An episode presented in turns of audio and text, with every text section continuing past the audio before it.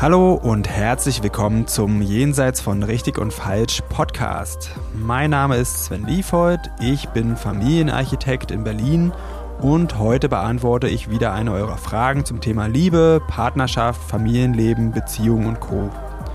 Ihr könnt mir gerne weiterhin Fragen zukommen lassen, am besten über Instagram. Da findet ihr mich unter sven.liefold.familienarchitekt und jetzt geht's los. Hallo Sven. Hallo Mika.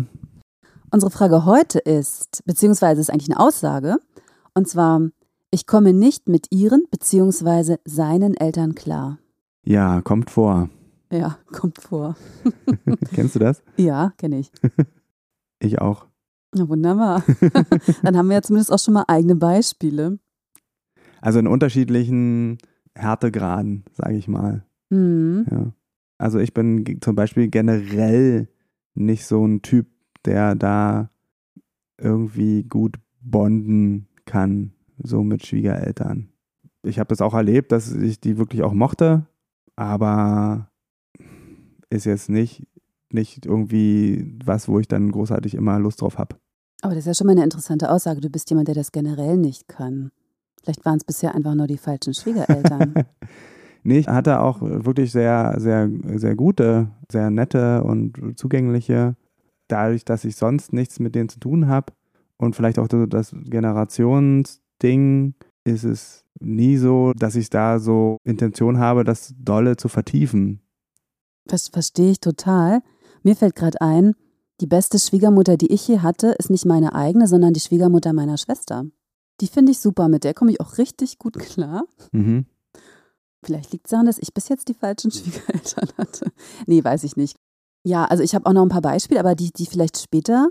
Ich würde aber erstmal, ich denke, je mehr Nähe man hat, desto schwieriger könnte es werden, wenn es eben nicht so gut passt. Also wenn der Partner jetzt richtig doll Wert drauf legt, ganz viel Kontakt mit seinen oder ihren Eltern zu haben und man selber ist eben nicht so ganz der Typ. Oder wenn man auch eine Familie hat, ne, wenn man Kinder hat und die Enkel sind dann halt auch immer involviert, natürlich, weil sie bei den Großeltern sind und dann kommt vielleicht auch noch dazu, dass die Erziehungsmethoden ein bisschen verschieden sind. Ja, da könnte sich viel Konfliktpotenzial auftun. Wahrscheinlich mehr, als wenn man sich, keine Ahnung, einmal im Jahr besucht. Ja, also in der Regel wird das zum Problem, wenn die Beziehung einen bestimmten Status erreicht hat. Das ist ja so ein bisschen wie so ein äh, Milestone, wenn man dann den Eltern vorgestellt wird. Das tun ja die meisten erst, wenn es was Festes ist. Ja, also dann wird es in der Regel ein Thema. Wenn es noch nicht so fest ist, dann kann man sich da auch noch ausreden mit, sind wir denn schon so weit? Mhm. Ja, also ich, ich erinnere mich so zurück und ich weiß, ich hatte auch nie richtig Lust, so die Eltern kennenzulernen. Ich habe einen sehr schwierigen Vater, so nenne ich das jetzt mal. Ich konnte auch immer verstehen, wenn die Männer vielleicht mit, also dann nicht so gut mit ihm zurechtgekommen sind. Wenn man mit meiner Mutter nicht so gut zurechtgekommen ist, da war ich ehrlich gesagt immer ein bisschen eingeschnappt. Mhm. Ja. Ah, interessant. Okay, aber das ist ja eigentlich auch eine Beschreibung des Problems. Und das ist dann oft der Wunsch, wenn man ein sehr gutes Verhältnis zu den eigenen Eltern hat, dass der Partner, die Partnerin das dann auch hat. Also damals war es jedenfalls so, da war ich noch wesentlich öfter zu Hause, weil ich ja auch noch jünger war. Jetzt wäre es mir relativ egal, weil ich also meine Mutter wohnt ein bisschen entfernt und da fahre ich halt ab und zu hin. Aber ich, es wäre jetzt nicht für mich irgendwie äh, zwingend notwendig, dass mein Freund mitkommt. Dann fahre ich einfach mal ein Wochenende alleine hin. Ich würde es mhm. nur schlimm finden, wenn er sich verweigern würde, sie grundsätzlich kennenzulernen. Mhm. Warum? Weil ich dann das Gefühl hätte, er würde etwas, was mir sehr wichtig ist, grundsätzlich aus seinem Leben ausklammern wollen. Ja, das wäre deine Interpretation. Das wäre meine Interpretation, genau. Und weil ich denke, man muss erstmal eine, eine gewisse Erfahrung machen mit einer bestimmten Person. Und wenn er sie jetzt nach zwei Treffen ganz schrecklich findet, dann ist es was, worüber man nochmal reden könnte. Aber ja. grundsätzlich von vornherein Nein zu sagen, fände ich meiner Mutter gegenüber nicht nett, mir gegenüber nicht nett. Hm. Erinnert mich so ein bisschen an den sogenannten Kosteklecks aus der Kita, wenn die Kinder sagen, mag ich nicht. Und dann wird gesagt, du musst aber wenigstens mal kosten. Du kannst ja gar nicht wissen, ob es dir nicht schmeckt. Ich habe keine Kinder, aber ich wäre äh, eine Vertreterin davon. Und was machst du dann, wenn das Kind dann äh, trotzdem nicht will? Da können wir die Beziehung nicht abbrechen. Also ich habe ja keine Kinder, deswegen möchte ich jetzt hier nicht Eltern erzürnen, indem ich sage, ich würde dann sagen, gut, dann gibt es keinen Nachtisch oder so. also ich weiß es ehrlich gesagt ja. nicht. Wahrscheinlich würde ich es äh, nochmal anbieten und nochmal anbieten, äh, am nächsten Tag, am übernächsten Tag ja. nochmal irgendwie probieren. Ich glaube, oft kriegen Kinder ja auch Lust irgendwann, ja. es irgendwie nochmal neu zu beurteilen, die Situation. Ja. Ich glaube, ja, das ist ja oft eine Momentaufnahme bei Kindern. Morgen kann es anders aussehen. Ja. Aber ich finde, das äh, ist ein schöner Hinweis und den würde ich auch auf einen Erwachsenen anwenden und da auch erstmal so rangehen und sagen, okay, also mir ist das wichtig, deswegen werde ich dich weiter fragen. Ja. Und vielleicht die Interpretation da rausnehmen, dass das irgendwas mit mangelndem Interesse für, für die eigene Person zu tun hat. Oder Liebe. Ja, das kann genauso gut auch auf schlechten Erfahrungen beruhen, die man eben schon mit anderen früheren Schwiegereltern gemacht hat. Also genau. es gibt viele Interpretationsmöglichkeiten, deswegen einfach am besten nicht interpretieren. Ja, würde ich auf jeden Fall sagen. Da fällt mir auch auf, wir haben ganz vergessen zu sammeln, so ein paar schöne Beispiele, was das so bedeutet, mit den Schwiegereltern nicht klarzukommen. Ich glaube, da gibt es verschiedene Härtegrade, ne? ja, hast du ein paar? ganz hart, glaube ich, würde ich finden, wenn ähm, meine Schwiegereltern eine ganz krass andere politische Einstellung hätten als ich.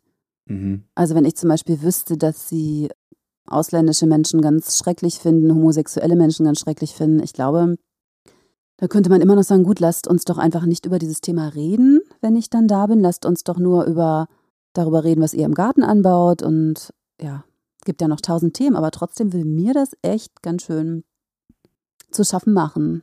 Ja, mir auch. Und das wäre für mich wahrscheinlich ein Punkt. Gut, es sei denn, mein Partner würde sich wünschen, es trotzdem zu probieren, zumindest dann eben auf eine oberflächliche Art und Weise. Denn vermutlich hat mein Partner ja nicht diese Einstellung, wenn ich mit ihm zusammen wäre. Vielleicht würde ich es dann trotzdem probieren. Also probieren würde ich es auf jeden Fall. Mhm. Aber nur bis zu einem gewissen Maß. Wenn es mir dann echt reicht, man muss ja auch immer schauen, wie man sich selber fühlt. Und wenn man da schlecht gelaunt ist, hat der Partner letztendlich auch nichts mehr davon. Ja. Also das ist ein hoher Härtegrad. Mhm. Ein niedriger Härtegrad wäre vielleicht. Ich habe was. Ja, bitte. Es kann vorkommen, dass die Schwiegereltern einen nicht mögen. Aber das ist auch ein hoher Härtegrad, oder?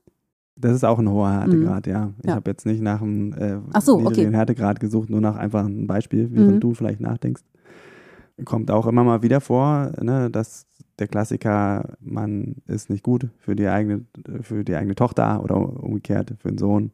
Das ist dann schwierig. Ja, und da kommt es dann tatsächlich auf den, den Partner, die Partnerin an. Da würde ich ganz klar sagen, da gehört die Loyalität zum Partner, zur Partnerin und nicht zu den Eltern. Also das zeugt ja auch von mangelndem Vertrauen, wen man sich als Partner, Partnerin aussucht. Und dann ist es wichtig, sich da ganz klar zu positionieren und zu sagen, ich habe mir ihn oder sie ausgesucht. Und er oder sie muss euch nicht beweisen, dass er gut genug ist. Ich entscheide das. Ja. Wenn es so ist, jedenfalls. Manchmal neigt man ja auch dazu, sich Menschen auszusuchen, die nicht gut für einen sind. Uh, das ist, auch ein schönes Thema, was mm. du da mhm. ansprichst. Schwierig da sind trotzdem die eigenen Eltern nicht so die besten Ansprechpartner oder die, die das ansprechen sollten, weil es in der Regel so ist, dass die nicht den Alltag miterleben. Die haben halt hauptsächlich noch das Bild von einem aus der Kindheit und darauf basiert die Einschätzung. Und was sie sich auch wünschen, da fände ich es eher wichtig, wenn Freunde, viele Freunde einen darauf ansprechen. Du mit ihm oder ihr zusammen bist, hast du dich so und so verändert und irgendwie bist du dir sicher ja, doch, das würde ich so klar sagen mit den Eltern. Also, ne, da Extreme mal rausgenommen, ne, wenn es jetzt um, um Gewalt geht oder so, klar, da müssen die auch was sagen. Ja, aber bei den grundsätzlichen typischen Paaren würde ich sagen, nee. Hm. Weiß jetzt nicht, ob ich deiner Meinung bin, aber das ist vielleicht eher ein Thema für, für eine andere Sendung. Was, was tut man, wenn man mit jemandem zusammen ist, der einem wirklich nicht gut tut? Genau, das wäre dann ein extra Thema, weil hier mhm. sind wir ja nicht sicher, dass das so ist. Genau. Ja. Genau. Ich habe noch ein Beispiel von mir, von vor vielen Jahren. Interessanterweise ist es gleich zweimal passiert mit, also es waren jeweils die Schwiegermütter, mit denen ich Probleme hatte und die hatten beide die gleiche Sache, haben beide die gleiche Sache gemacht. Und zwar haben die beide super viel Essen verschwendet. Die hatten jeweils zwei Kühlschränke, die waren immer bis oben hin voll. Sie haben immer ganz viel auf Vorrat gekauft. Ich hatte damals auch echt Probleme mit, mit so verschiedenen Lebensmitteln, also mit so Geschmacksverstärkerzeug. Und die haben ganz viele ungesunde Sachen auch da gehabt. Und ähm, vor allen Dingen, weil sie so viel Zeug hatten, ist es ständig verfallen. Und das verfallene Essen oder grenzwertig verfallene Essen war dann auch oft noch auf dem Tisch.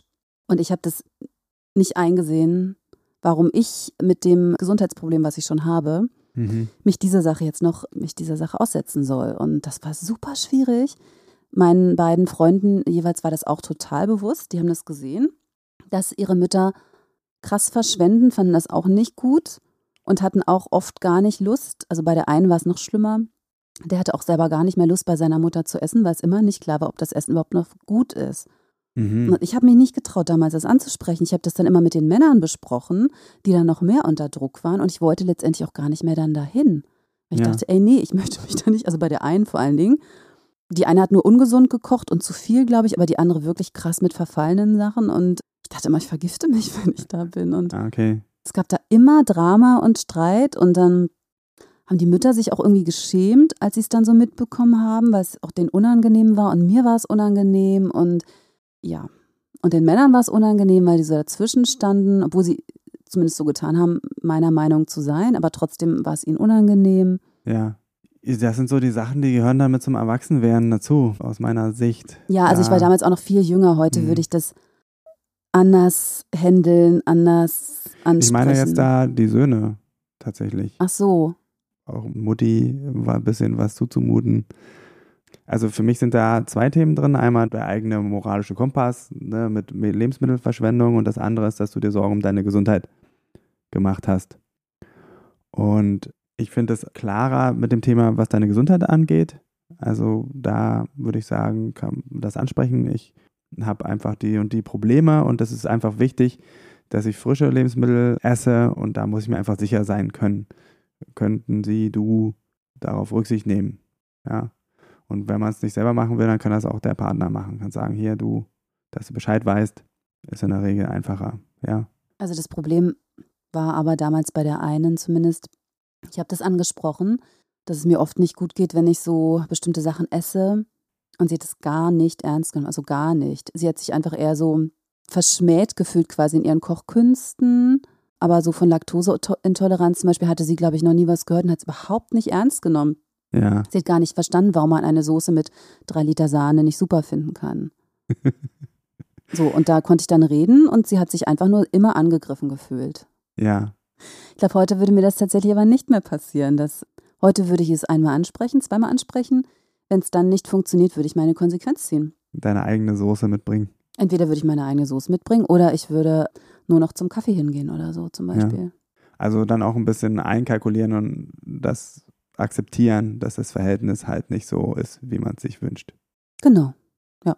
Denn es ist ja immer beidseitig, ne? Also wenn man sich nicht ernst, also wenn ich mich dann nicht ernst genommen fühle, dann ist es ja auch schon mal eine wesentlich schlechtere Basis. Ja, das sind wirklich die schwierigen Fälle, aber auch die, die am häufigsten vorkommen, wo halt so auf beiden Seiten verletzte Gefühle sind. Ne, einmal dieses, ich werde hier nicht ernst genommen und auf der anderen Seite, dass da irgendwie die äh, Schwiegermutter sich in ihren Kochkünsten geschmäht fühlt, weil sie da ihren Selbstwert mit dran knüpft. Und in der Regel ist es dann auch noch ein Generationenthema. Das heißt, dass es auch schwierig ist, auf eine andere Ebene zu kommen, weil das wäre das, was ich eigentlich raten würde, zu fragen, okay, ich sehe, du dich verletzt das, erzähl mir mal mehr, mich interessiert das. Es ist nicht gegen dich gemeint, es ist nur für mich halt. Ja, also das könnte man probieren. Ja. Äh, wobei es halt, je älter die Menschen sind, ähm, aus meiner Erfahrung immer ein bisschen schwieriger ist.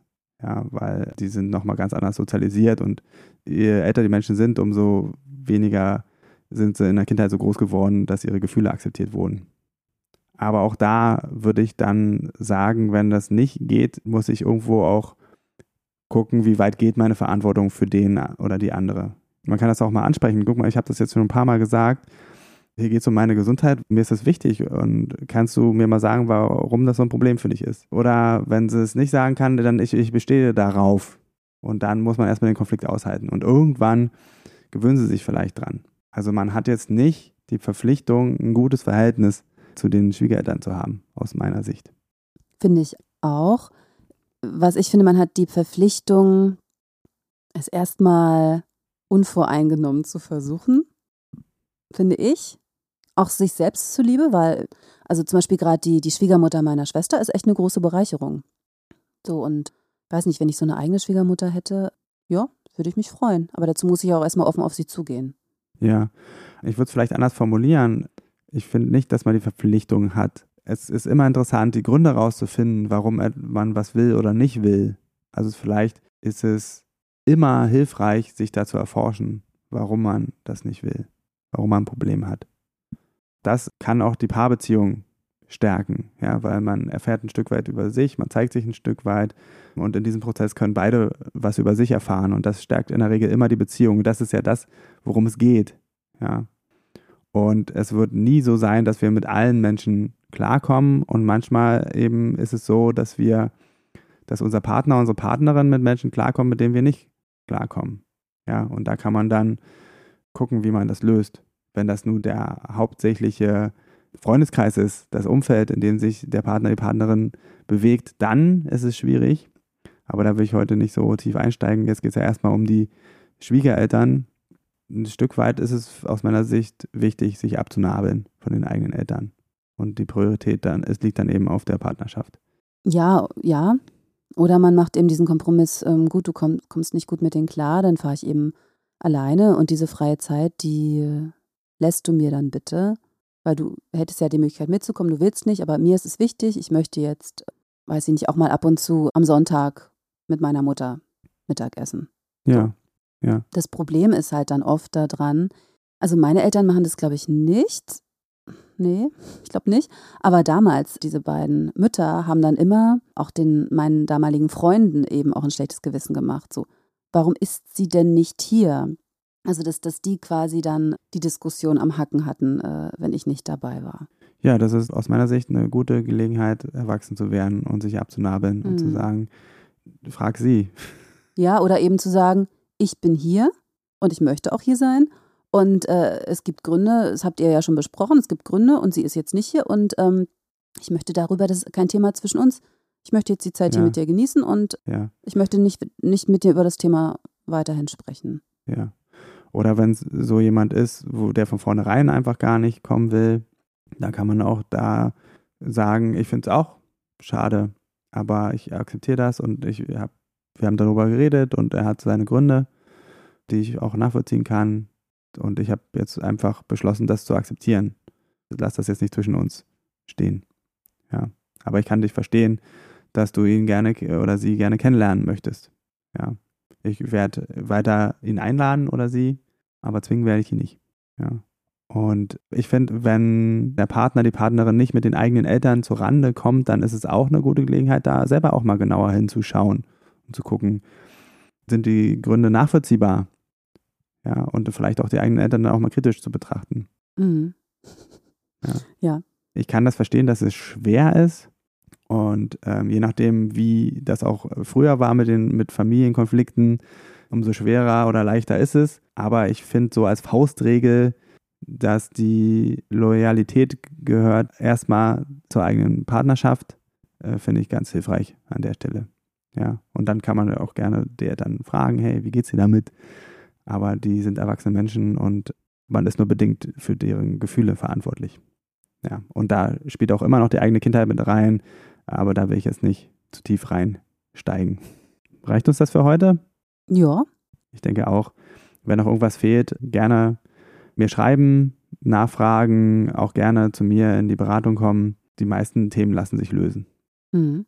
Die meisten. Und wenn sie sich nicht lösen lassen, dann lässt es sich damit Frieden finden. Das war jetzt ein wunderbares Schlusswort, Sven. Vielen Dank. Danke dir auch. Dann bis zum nächsten Mal. Tschüss. So, das war's für heute mit Jenseits von Richtig und Falsch. Vielen Dank fürs Zuhören. Wenn dir die Folge gefallen hat, dann abonniere doch den Podcast, schreib mir einen Kommentar und empfehle mich weiter.